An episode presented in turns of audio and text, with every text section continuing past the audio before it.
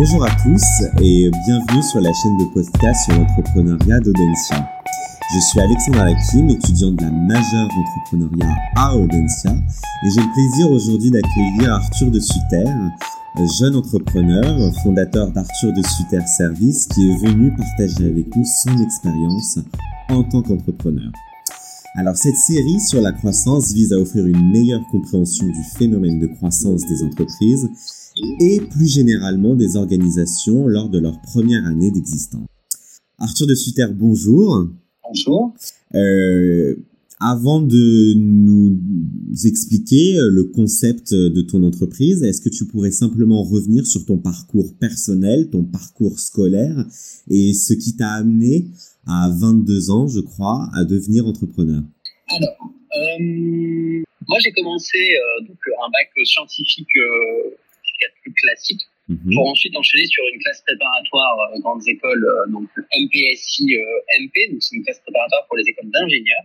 École d'ingénieurs que j'ai réalisée donc à l'ECE Paris, l'école centrale d'électronique de Paris, pour euh, ensuite faire un double diplôme donc, euh, à l'Audencia également, donc euh, pour avoir une, une double casquette ingénieur-manager. D'accord, très bien. Et euh, pour toi, cette double casquette est vraiment euh, essentielle ou est-ce que tu penses que tu aurais pu t'en passer?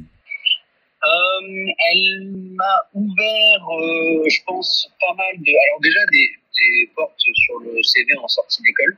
Ça, je me sens quand même pas mal, Mhm. comparé à, à, à d'autres euh, étudiants que je connais qui ont uniquement le diplôme d'ingénieur. En tout cas, sur certains postes, ça, ça aide. Et ça m'a quand même apporté une vision d'ensemble de l'entreprise qui m'aide et qui m'a aidé à passer euh, certains caps dans le, le côté euh, entrepreneurial.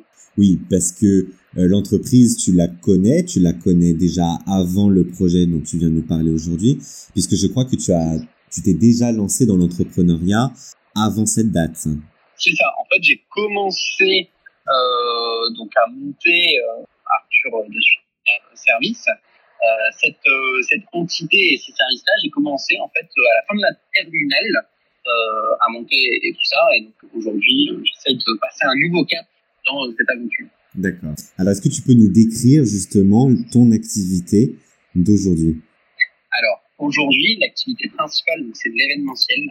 C'est tout ce qui est la partie logistique des compétitions équestres. Mhm. Euh, donc euh, toute cette partie euh, gestion euh, avant l'événement des clients, des réservations, des besoins, que ce soit euh, on va dire un besoin de louer des box, donc des écuries démontables pour euh, le bon nombre de chevaux ou de, de l'électricité, de l'eau s'il n'y a pas d'électricité d'eau sur l'événement Mhm. euh, besoin d'agents de sécurité, enfin ça voilà, peut être des besoins divers et variés pour qu'on puisse euh, avoir un événement qui ait lieu selon l'endroit et selon les caractéristiques du lieu où on, où on essaye d'amener un événement. D'accord. Donc euh, c'est toute cette gestion en amont, le suivi euh, et la mise en place de l'événement et ensuite bah, le démontage et ensuite rendre euh, le lieu dans le même état qu'il était au début. Très bien. Alors, est-ce que tu peux nous décrire le contexte dans lequel tu as démarré cette activité de logistique des événements équestres, si je peux la résumer ainsi Euh, que- quelles étaient euh, finalement euh, tes motivations? Moi, je, je sens qu'il y a un petit peu de passion derrière tout ça. Je pense qu'il y a, il y a de la passion euh, euh, pour l'équitation, il y a de la passion euh, pour l'entrepreneuriat. Et puis ensuite, le, le secteur concurrentiel. Où est-ce que tu as commencé? Est-ce qu'il y avait déjà du monde avant sur le terrain, avant que tu n'arrives? Alors euh, oui, forcément, il y a un peu euh, un côté euh, passion parce que mes parents sont cavaliers, donc ils sont dans le équestres depuis toujours. Mhm. Euh, et moi, en fait, j'ai commencé, je travaillais, je faisais des petits boulots sur les compétitions où euh, je travaillais surtout au niveau, donc c'est du saut d'obstacle. Moi, je travaillais sur la piste et donc j'étais payé pour aller ramasser les barres quand euh, quelqu'un faisait tomber une barre durant son parcours. Et un jour, il y a eu besoin d'aide, donc du coup, dans cette partie logistique, euh, dans les coulisses de l'événement, j'ai été aidé et on m'a dit, voilà, on cherchait quelqu'un en fait pour euh, sous un an remplacer la personne qui avait cette responsabilité-là sur cet événement. Et, euh, donc ça m'a intéressé, j'ai travaillé, je me suis formé euh, comme ça. Et donc j'ai dû ouvrir une autre entreprise pour prendre le poste en fait parce que bah, au niveau de l'amplitude d'horaire c'est très compliqué de faire ça par, avec un contrat de travail. Parce que l'amplitude d'horaire était beaucoup trop importante. Donc du coup pour pouvoir le prendre le poste et pour pouvoir le suivre de A à Z j'ai préféré avoir une auto-entreprise pour pouvoir être complètement libre au niveau de mes horaires de travail. Et en plus de ça, vu qu'il y avait quand même quelques compétitions autour que je connaissais et qui avaient aussi les mêmes problèmes, je me suis dit que potentiellement ça pourrait me servir pour aller donner un coup de main à droite, à gauche. Mais au début, on n'était pas vraiment sur la création d'une entreprise, mais c'était plus un emploi, euh, un emploi, un job d'été, quoi, que j'étais en train d'essayer de, développer. Et, et, et à cette époque-là aussi, donc pour revenir, je crois qu'il y avait une partie de concurrence dans la question. Il n'y a jamais eu tellement de concurrence dans ce métier-là, et même aujourd'hui, parce que je crois que, alors soit c'est des personnes internes aux organisations qui prennent ce poste-là et qui vont un peu sur le tas, ou alors des personnes qui vont le faire vraiment de façon entre guillemets professionnelle et qui vont aller d'événement en événement juste pour cette tâche-là. Je crois qu'il va être euh, cinq en France, cinq sociétés différentes. Et le marché est tellement grand, entre guillemets, comparé au nombre de sociétés qui sont capables de faire ça, mhm. qu'il n'y a pas tellement de concurrence et on a un peu chacun notre secteur et notre euh, type de compétition et niveau. Euh, et il n'y a jamais eu, en tout cas, de ah bah non, je vais pas travailler avec vous parce que je travaille déjà avec cette personne, et souvent déjà à distraction. Et lorsque euh, justement ces entreprises internalisent la gestion de la logistique, euh, j'imagine que on parle là d'événements qui sont de très très grande ampleur. C'est bien ça. Ah, quand c'est géré en interne, alors les événements qui sont beaucoup plus grands, les très très gros souvent font appel à des entreprises extérieures mhm. parce que ça leur enlève quand même un gros poids. Donc soit c'est des très gros événements mais qui ont vraiment l'habitude d'en faire et qui arrivent à avoir cette logistique-là, soit c'est des petits événements et donc du coup il y a moins de logistique et c'est un peu fait euh, euh, comment euh, à l'ancienne on va dire avec euh, en allant et sans qu'il y ait besoin de trop prévoir quoi que ce soit sur les petits événements ça peut encore se gérer comme ça. Nous allons à présent nous focaliser un peu plus sur la croissance de ton entreprise. C'est une entreprise que tu as créée en quelle année? Alors du coup, l'auto-entreprise, je l'ai ouverte en 2017, je crois, de mémoire. Juillet 2017, je crois. L'auto-entreprise a été ouverte. Donc le début de l'aventure, même si on n'était pas du coup sur une entreprise à ce moment-là. Très bien.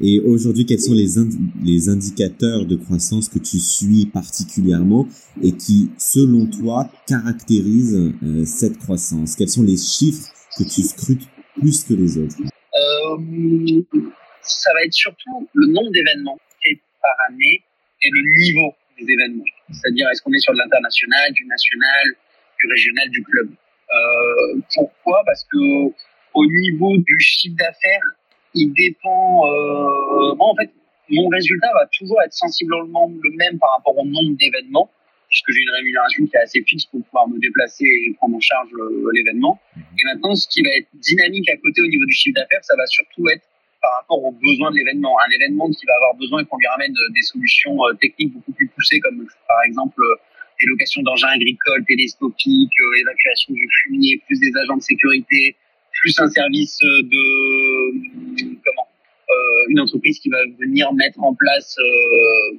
la sécurité incendie, etc.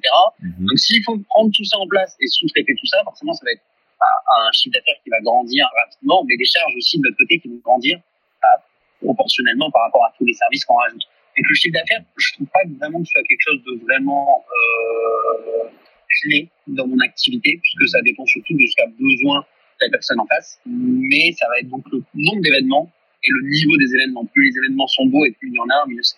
Et si l'on parle un petit peu d'avenir, enfin si on ose parler un petit peu d'avenir, est-ce que tu penses que tu auras besoin de recruter dans un, euh, je dirais dans un dans un objectif plus ou moins court, dans un terme qui est plus ou moins long?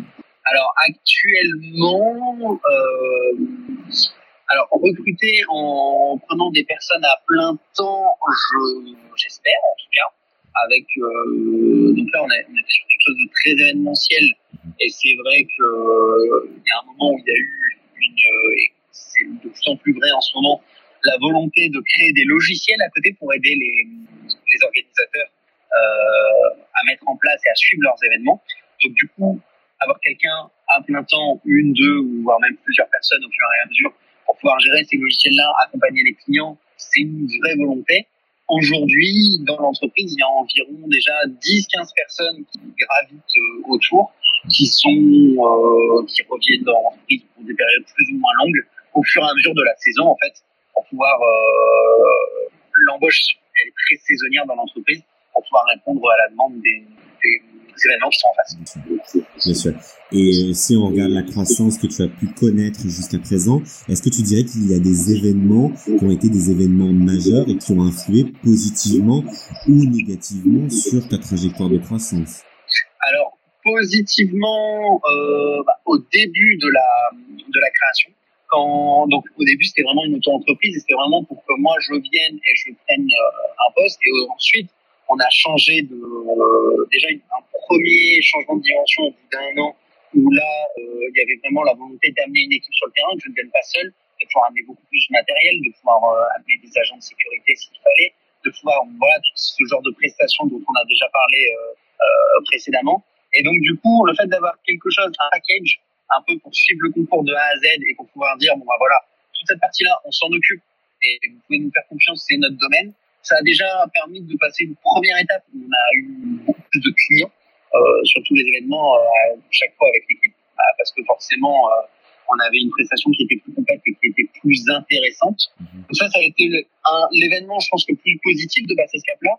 Et un événement qui a fait réfléchir et qui a commencé à donner l'idée et le temps aussi pour développer euh, du logiciel et aller dans cette idée-là, c'est euh, bah, le Covid, où on avait, euh, j'avais l'équipe qui était prête, l'intégralité du planning qui était complet sur cinq mois, super, et en une semaine, on est passé de, on croit qu'il y a un nouveau virus qui est en train d'arriver, à tout le monde a annulé purement et simplement tous les événements de l'année. Mmh. Donc, donc, quand on travaille en événement, en, en événementiel, la période du Covid n'a pas forcément été une période euh, Est-ce que tu penses, Arthur, justement, que euh, tes qualités personnelles ou bien, euh, euh dirais-je, ta formation t'a permis justement de pouvoir faire face à ces événements de façon plus adaptée qu'une autre personne ne l'aurait fait à ta place? Je pense une, une, vraie, une vraie force que j'ai eue et quelque chose qui m'a vraiment servi, c'est de, de savoir développer, d'être développeur, puisque j'avais commencé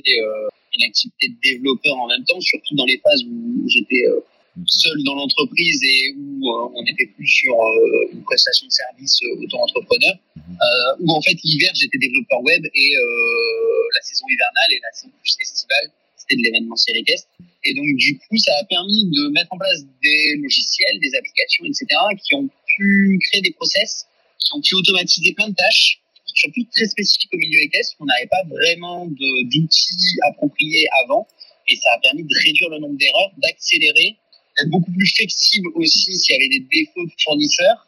Euh, un bon exemple, je trouve, c'est toutes les sociétés qui permettent de louer les box démontables, de construire des écuries euh, euh grâce à des tentes sur un terrain vague euh, en 24 heures pour 600 euh, chevaux s'il faut. Mhm. Donc c'est très pratique, mais il y a très peu de sociétés qui le font. Il y en a une en Belgique et deux ou trois en France maximum. il y en a une qui est en train de fermer, donc c'est pour ça deux ou trois.